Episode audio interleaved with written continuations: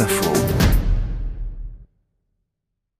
Conséquence de la pandémie, les transports en commun deviennent déserts. Bonjour Cécile Maisonneuve. Bonjour. Dans ma ville demain, les métros, les bus et autres tramways vont-ils finir par disparaître? Alors vous vous souvenez, pendant le confinement, on a entendu parler de ces jeunes Parisiens qui écoutaient les bruits du métro parisien sur YouTube.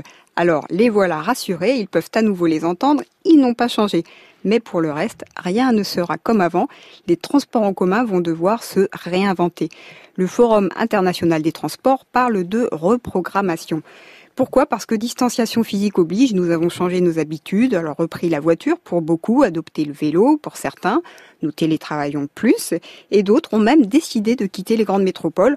En fait, la ville du XXe siècle, métro, boulot, dodo, tout le monde au même rythme, c'est définitivement fini. Ah bon? Parce qu'une fois la crise terminée, on va pas reprendre nos bonnes vieilles habitudes? Alors en fait, ce changement avait commencé avant la crise. Les chiffres de l'INSEE le montrent bien. Oui, de plus en plus de Français s'installent dans les villes. Oui, mais dans les périphéries urbaines, là où on ne construira jamais ni tram ni métro, tout simplement parce que ce serait trop cher par rapport au nombre de gens qui les prendraient.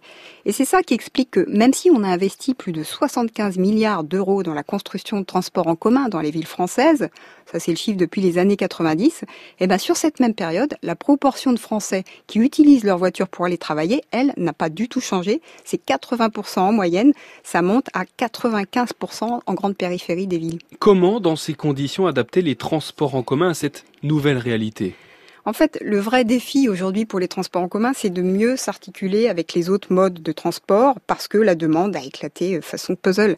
Dans la ville du 21e siècle, je commence mon trajet en voiture, je le poursuis en tram et je le finis éventuellement en vélo trottinette. Et construire ce système de mobilité-là, ça veut dire beaucoup d'argent, beaucoup d'investissement dans l'électrique, le numérique. Et c'est ça le vrai défi pour les transports en commun parce qu'ils vont sortir asséchés financièrement de la crise sanitaire.